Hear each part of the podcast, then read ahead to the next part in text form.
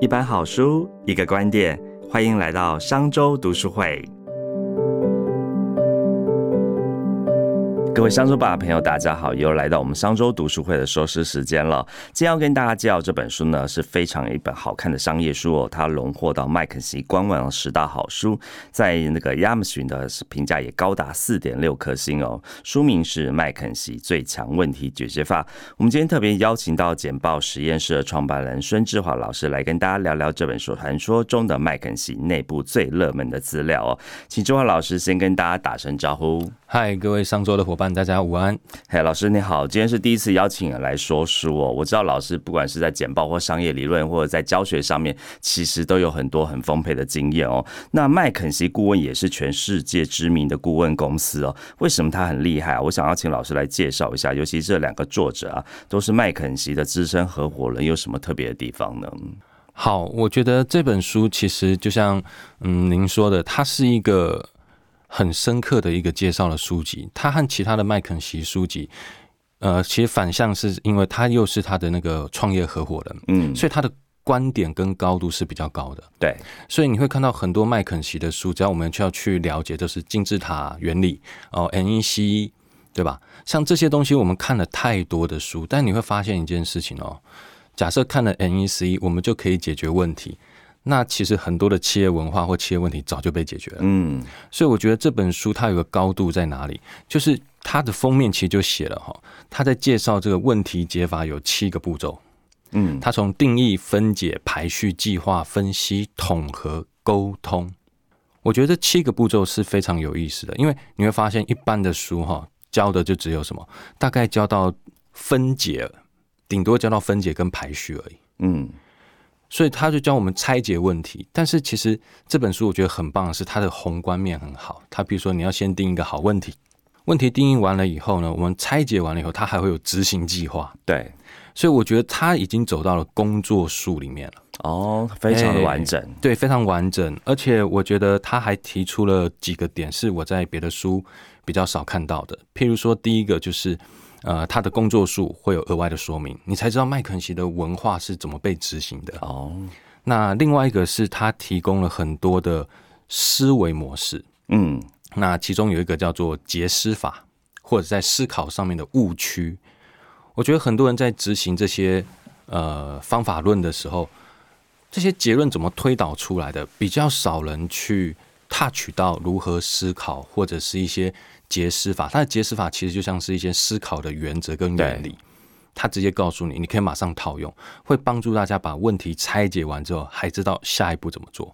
哦，了解。对，所以这个 Google 的前执行长阿利克斯密特也说，这本书破解了能系统性解决各种问题的密码哦。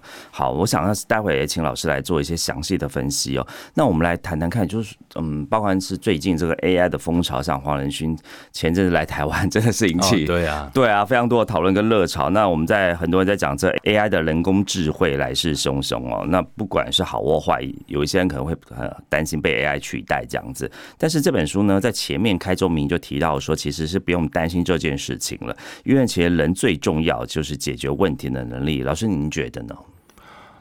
好，我从 AI 的角度，我们先来看一下哈。其实 AI 我自己也有在用那个 Chat GPT，然后在使用的过程中，那的确偶尔我会得到一些好处。譬如说，我要规划一个读书会的纲要哦，真的，你就是问他，哎，你有没有看过这本书啊？他说我有看过。他说：“那你觉得我要是用三个小时来介绍这本书，你会怎么排大纲呢？”他就叭叭叭叭打出来给你啊，对。然后你会发现，哎，这个大纲好像跟我想象的不太一样，哎，对，我就真的还是假，对，真的假的。然后我就跟他说：“哎，这个书的作者是这个人哦。”嗯，他说：“哦，原来作者是这一位啊，那我可能找错书了。我再给你看一下，我觉得这本书是不是你要的？然后它的大纲是什么？嗯，所以其实 AI 的确有帮到我一点，对。”但是我觉得，其实 AI 它最关键的一件事情，我觉得有些朋友都会担心嘛，就是说取代的问题。但是我觉得它会取代不会应用它的人，嗯，但是会应用它的人就会差很多。所以其实像麦肯锡，就像我们刚才说的，有七个步骤，呃，AI 没有办法告诉你这七个步骤，对。但是你可以在每个步骤里面去优化它、应用它、查找资料很方便。嗯，所以的确啦，像是 AI，它现在会有一些有时候正确性的问题，但是我觉得像技术型的问题，它在未来一定会被克服。对，但关键就在哪里？那 AI 它有一些地方还是有可能抓不了的，也有一些地方可以帮助我们的。我先分享一个帮助的，再分享一个我觉得它可能帮不了的。嗯。我觉得我自己在用的时候，除了他偶尔帮我出大纲以外，我觉得它影响我最大的是什么？因为我很喜欢研究商业模式。那我们研究的公司有时候是日本的公司，有时候是美国的公司。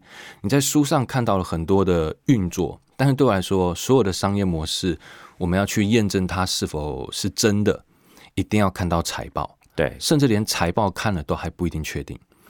但是这就会影响我们的学习非常的多，因为那个查找资料的成本过高。嗯，尤其是假设今天我看的是日本的个案呢，哇，日文更糟糕，对吧？我们怎么怎么去查找这些东西？但是像我之前我就在看亚马逊的经营，那那时候呢，我就直接下 AI 的那个。那个语法，我就直接说，哎，我想看亚马逊这三年来的主要营收配比，请给我分享这三年来的 top three。对，他就直接表格秀给你看了，我就马上验证我的思考是否正确。对，他就跳过了几个步骤，第一个上网去下载呃公开说明书，而且美国的公开说明书的制度跟台湾又不同嘛。对，然后就配上什么，又配上英文翻中文了。那同样。日文也可以翻中文，我觉得这个会很快的帮助我们去研究国际型的个案，瞬间让我们往上走到所谓的国际。还在资料查找的过程当中非常的快速，对，然后又跳过了语言的隔阂，所以我就觉得这个其实是我觉得帮助我很多的地方，所以我就觉得。好像这个进步，我自己的个人进步可以再快一点了。就原本你需要花一两个小时找资料的方式，哎，突然现在他可能这个几秒钟就把 P 五帮你完成了。对，尤尤其是我举例，假设是我们看一些任天堂的个案，对，哇，它都是日文文献，我根本不是几小时，是我根本放弃了，嗯，我不会去查这个东西了。对，甚至假设我们看到 Nokia，呃，这些北欧的国家。我们根本也不会去查找，但是现在你只要下指令，你起码可以得到七八成的资讯的时候，我觉得它其实启发度蛮高的。对，这是好处。那这是好处。对，老师刚才说的，那这个做不到的是什么？是做不到的。我觉得很重要的事情是什么？就是呃，你没有办法叫 AI 负责。嗯，所以其实我们所有的分析到头来，决策还是要靠企业主，决策还是要靠自己。你不能说啊，因为这个 AI 最后给我们的表格评分是第三项的总评最高分，所以我们用第三项来执行我们的公司业务，那失败了怎么办？嗯，所以老师听起来就是说，像这本书也在讲啊，必须用创意解决问题与克服挑战能力，是我们人脑胜出 AI 的关键。是，嗯，甚至有时候我们去提案嘛。我们常常会想说，嗯，你会不会阅读空气也很重要？对，这个绝对是 AI 做不出来的。对，那个当下你知道吗？它甚至永远不会，永远不会在系统里面嘛。对对。所以我觉得，其实呃，很多的逻辑判断，很多的嗯下决策，然后当下现场的判断，我觉得这些东西依旧还是以人脑为最关键的事情。嗯，甚至在。选择一些不同的分析工具，也是人脑在选，嗯，所以我觉得它一定还是有一些地方是 AI 无所无法触及，但是一定也有一部分是 AI 日后一定可以帮我们的地方。所以大概是从这两个点跟大家做分享。OK，所以要善用 AI，但其实要培养你最重要是解决复杂问题的能力哦，尤其是怎么透过有创意的解决问题，其实应该是现今职场非常重要的核心能力哦。OK，没错。那回到这本书的主轴啊，我们刚才提到说，因为它是麦肯锡这个内部非常重要的这个资料哦，因此这个两位作者呢就把它公开呢，呃，变成让你用七个步骤来解决人生所有难题哦。哦，听起来蛮神奇，可以。解决人生所有难题耶，所以可不可以请老师解释一下？刚刚有概略的提到这七个方式哦，这个步骤是什么呢？好，那七个步骤就是定义、分解、排序、计划、分析、统合、沟通这七个步骤。那我可能不会把每一个步骤都跟大家说，但是我会帮大家揭露一些我觉得可以马上应用。而且是在其他的书籍，尤其是其他在谈论麦肯锡的书籍里面看不到的东西。嗯，是好。呃，以前我在企业内训的时候，我我会有教他们领导跟管理。偶尔我会留下一个我说的保命符给他。保命符嗯是什么？什么叫保命符？就是领导跟管理他遇到的问题，应该算是千变万化的。对，没错，人性就是最难去预测的。对啊，所以你要怎么样去？譬如说我教了领导跟管理的课，我怎么确保我教出来的学生他们在立的一个团队的时候，他有办法去解决一些问题？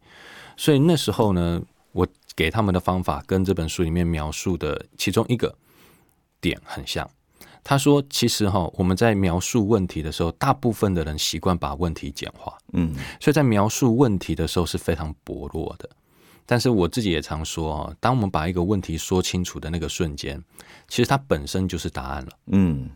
所以那时候我举一个例子，就说那个保命符是什么？我说有一个情境是这样哦，假设你日后当主管了，有一个同仁哦，在公开的会议室，常常会公然的反对你的意见。”而且态度不佳，你该怎么办？哇，这个很伤脑筋哎。对啊，很怕其他同事就是跟着一起学了。对，所以像这样子的东西，它其实也是问题分析与管理嘛。对，所以我那时候给他的保命符很简单，就是你把这个问题好好描述，好好思考。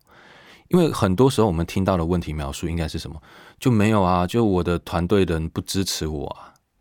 就这么一句话，没人可以帮助你。但是，当你只要讲说有一个同仁，你看他有情境哦，有一个同仁在公开的会议中公然的反对你的意见，而且态度不佳，你该怎么办？嗯，这时候我就会教他们拆解问题。嗯，所以第一个拆解的是什么？拆解这样的情境里面让你讨厌的部分是什么？OK，举例，我们讨厌的可能是公开的会议中，嗯哼，公开的反对你的意见。所以他又公开反对、态度不佳这三件事情。嗯，好，那我们就去思考啊。那这个问题真正让你讨厌的原因是三个不好的情境出现。对，那可不可以优化一个、优化两个，逐步拆解就优化了？嗯，所以举例，公开会议要是换成私底下的沟通跟会议，是不是问题解决了？对。所以，一个同仁哈，假设在公开的会议里面，常常会 fight 你的意见，其实你发现都是那个人，嗯，先私下开会前会，彼此先沟通过，他在那个地方怎么反对你，你就发现那时候的反对是沟通，嗯，而不是一种挑衅，不是挑衅，对，对，你能更客观的，因为有时候我真的觉得哦，会议里面它真的是一个沟通的场合吗？有时候要打个问号，对，因为。会议的沟通这件事情，它其实关乎一些人的面子问题，有时候会放不下身段。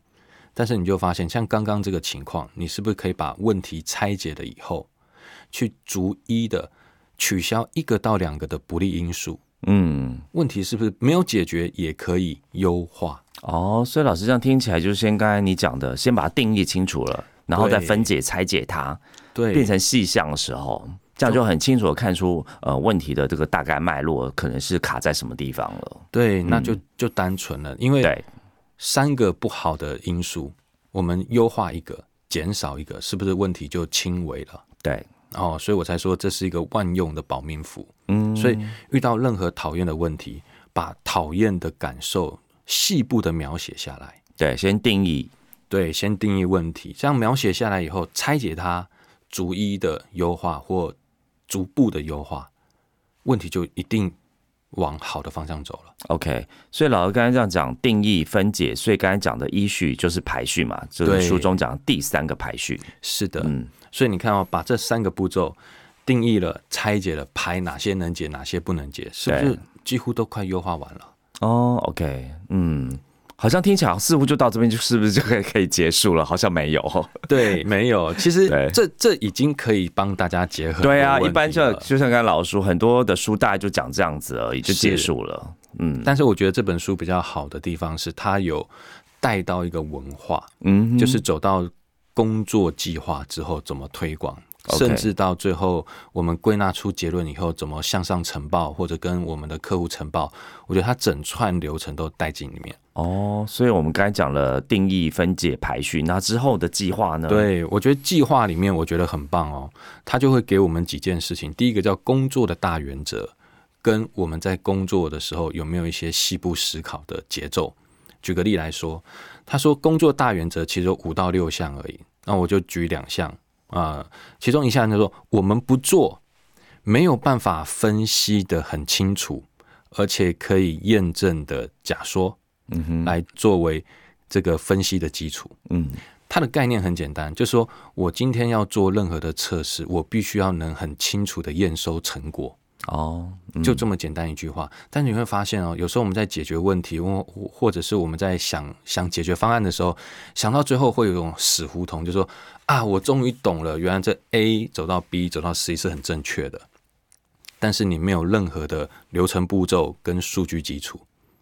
你发现你卡住了，你明明好像找到答案，但你没有办法跟老板讲说，老板你就相信我 A、B、C 的逻辑是对的，对但是我没有任何的数据基础哦。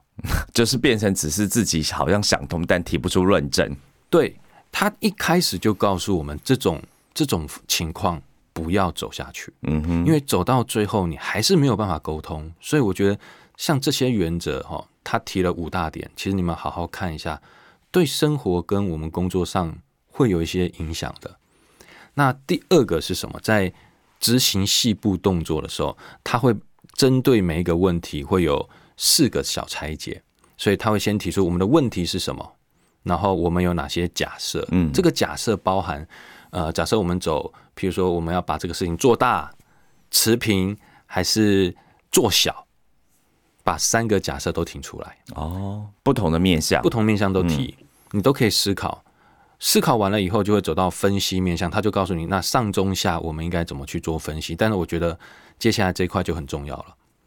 他说上中下分析完的时候，他后面有一个叫资料来源。哦，资料来源，我我那时候还蛮 surprise 的，因为不瞒您说，我之前在在外面工作的时候，我自己在职场工作，我起码我意识到，我工作前五年哦，我做任何事情是不会查找资料嗯哼，但他一开始在麦肯锡工作的时候，他就告诉你所有的作为都要查找资料。哦，要有论证，对我觉得这个是一个在职场上非常关键的锻炼。嗯但是其实你会发现哦，我们日常在工作里面，好像似乎没有老板告诉你你要去查查资料，嗯他只会问你怎么没想出来呢？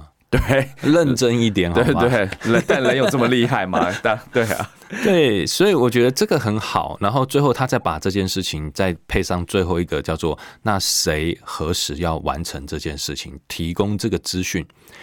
这个一个假设的方向，他可能会有 A、B、C 三个人负责，他会决定哦，你这个资料查找的顺序哦，B 有了，C 的东西才会是对的，最后才能下 A 的结论。所以虽然 A、B、C 三个人都去查资料，但是它的顺序性它是定出来的。嗯，所以我觉得像这样子的呃思考型的工作的拆解跟工作的大原则，我觉得他就是在训练麦肯锡的做事的工作术跟态度。我觉得这个在其他的书里面比较少看到。嗯，没错，他从定义、分解、排序，然后我们再来说计划，还要分析，最后再进行统合跟沟通，这样子七个步骤。是的，OK，难怪可以说是这个麦肯锡最强的问题解决法，什么问题都可以解决。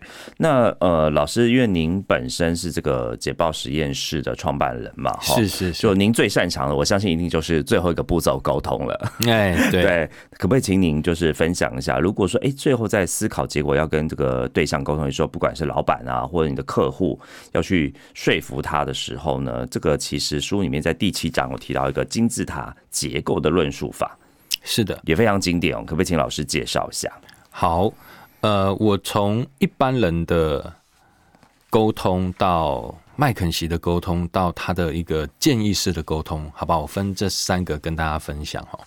因为其实我们一般人在做报告的时候，我们都会用推论式的报告，就是我看到了现况问题，然后我拆解，我有答案了，然后我的做法是什么，然后最后得到的效益有哪些，这叫推论式的，因为 A 所以 B 所以 C 所以 D，很多人都是做推论式的报告，但推论式的报告会遇到一个问题，叫做什么？你最好确定你的结论跟你的效益是老板要的。嗯，所以那时候会遇到一个事情是这样：假设你是那种推论式的简报，那你要确定你的推论的结果跟效益是老板要的，嗯，否则你推论的越长，老板越不爽。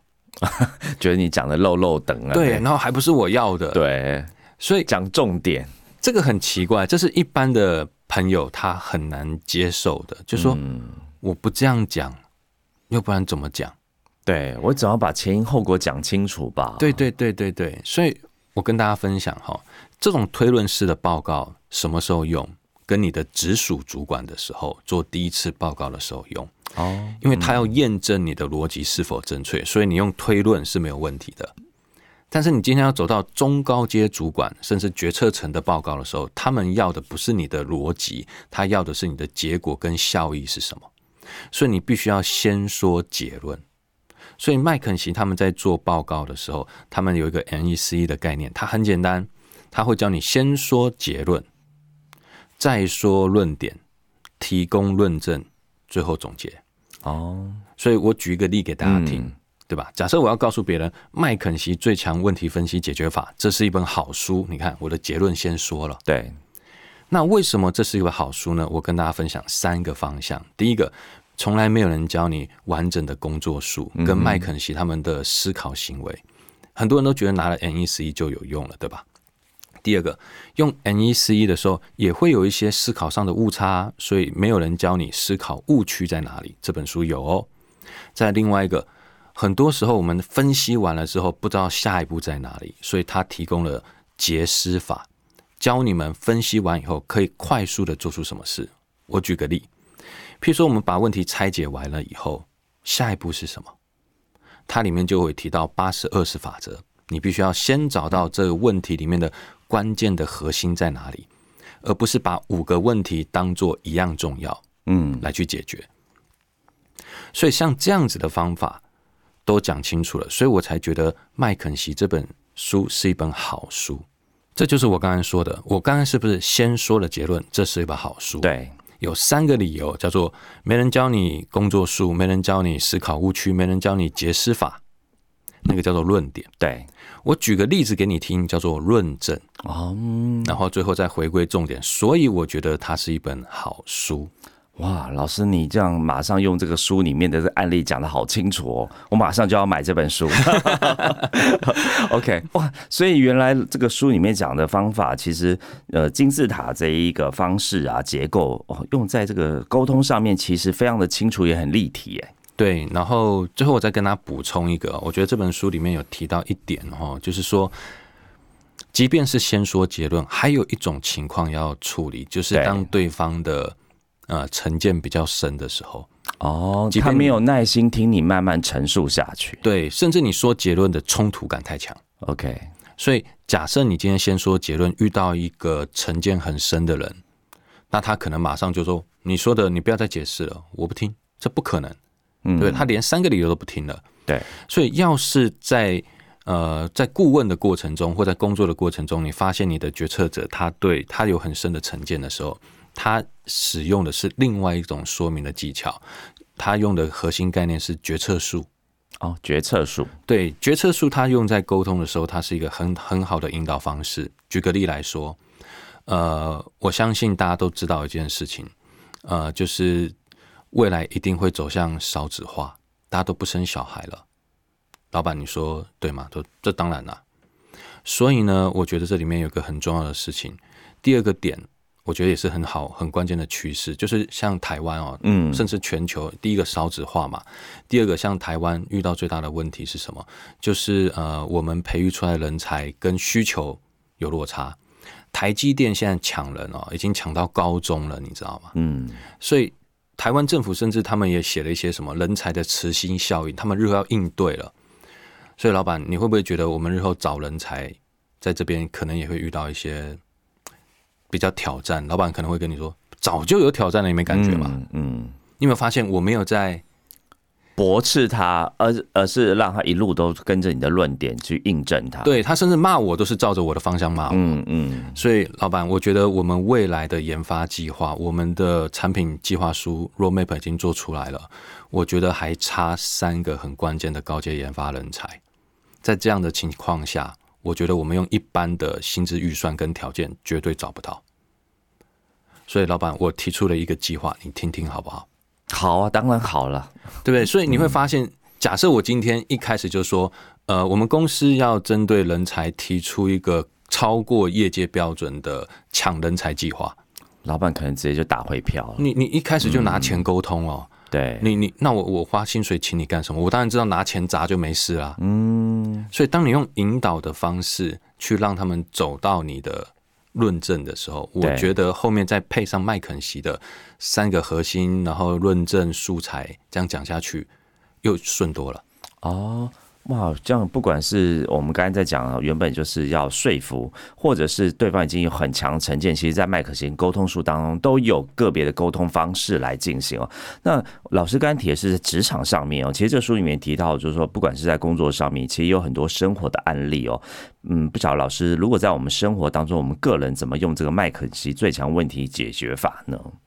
好，那这边我举一个可能一般大众会遇到的问题，其实像我最近也有一门线上课是在教职涯管，哎，职涯规划的。嗯，职涯规划，那其实我就跟他们、跟大家分享了叫做以终为始的角度去思考。嗯那其实就是利用麦肯锡的拆解方式来做的哦。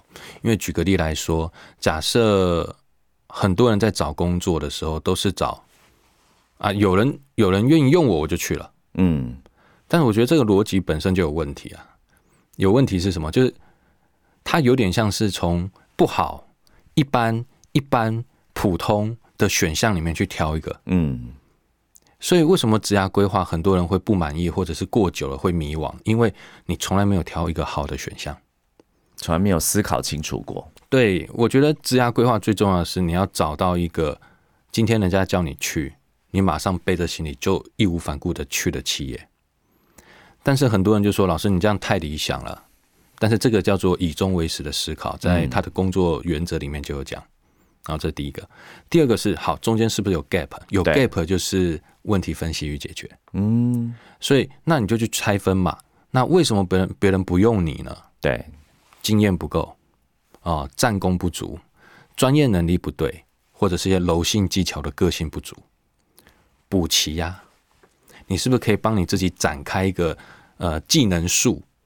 是不是就像那个麦肯锡的结构，一棵技能树长出去，逐一解决？嗯所以对我来说，职涯规划既然它叫做规划，它就不是当下的决策，而是长期的布局。哦，它是一个连一连串的过程当中，对，假设你缺了五个能力，也许你下一家公司补两个能力，再下一家公司补两个能力，你不会迷惘，是因为你知道你去到这家公司就是补其中的两个能力，对吧？然后你最终的目标没变，是一个你理想的企业一直在那边。所以其实麦肯锡的问题分析与解决，说穿了，我觉得，嗯，我我甚至是那种我觉得好的问题分析与解决本身就具备创意。嗯，而且它还符合商业运作的逻辑。对，所以像我的话，我个人啦，我个人真的就是从问题分析与解决去走出自己创意的这样子的一个思呃思考习惯。嗯，所以也就才会觉得，为什么麦肯锡最强问题解决法出的时候，我就觉得，哎、好像要看一下。很符合老师本身在教学上面的这个好方式，这样子。对对对对对，嗯所以我觉得其实这本书，嗯，我会建议是这样子哈，就是你曾经看过几本麦肯锡的书的朋友，你对 NECE 树状图啊这些拆解有一些基本能力的，然后却觉得说企业没有因此成长，那我觉得你看这本书对你来说，它会把那个思考的面向，除一个个人的 skill 以外，拉伸到团队的思维里面。好不好？所以我觉得这样子的人买这本书，我就还蛮推荐的。那要是你对 NEC 很陌生，那我觉得你应该去找，比如说像是他的金字塔原则的这种书，先去入门，然后再走到这个，把这个 skill 走到团队的层次，或者到企业的层次里面。OK，所以这本书其实基本上把这个我们讲很重要的思考的这个关键点定义出来哦，包含你先从定义、分解、排序、计划，好，再到后端的这个分析。统合到沟通，像老干，最后我们再讲这个金字塔这个方式哦，所以七个步骤其实可以把问题呃从前到后做非常清楚的统整跟问清楚哦，所以我们说有时候在问题前面应该先问对问题是最重要的。啊真的真的是哇，老师你今天介绍很清楚哎，这本其实我我自己觉得它是有一点点难度的书哦，因为毕竟是麦肯锡这个内部最热门的资料嘛，哈，这麦肯锡是这么强的顾问公司，老师用非常。呃，深入浅出的方式来跟我们分享麦肯锡最强问题解决法哦。那我相信，不管是在生活、工作或每一个决策当中，其实我们都可以用这七个步骤去思考跟找解方。今天志华老师分享只是其中的一个小部分哦，所以如果想要了解更多听众，欢迎来看看这一本书。那也希望这本书呢，都可以成为大家创意解决问题的高手呢。也谢谢志华老师今天的参与。那谢谢各位听众都收听。我们如果是使用 Apple Podcast 收听的朋友，也也欢迎到评论区留下五星好评跟您的感想，我们下次见，谢谢老师，拜拜。好，各位伙伴，拜拜。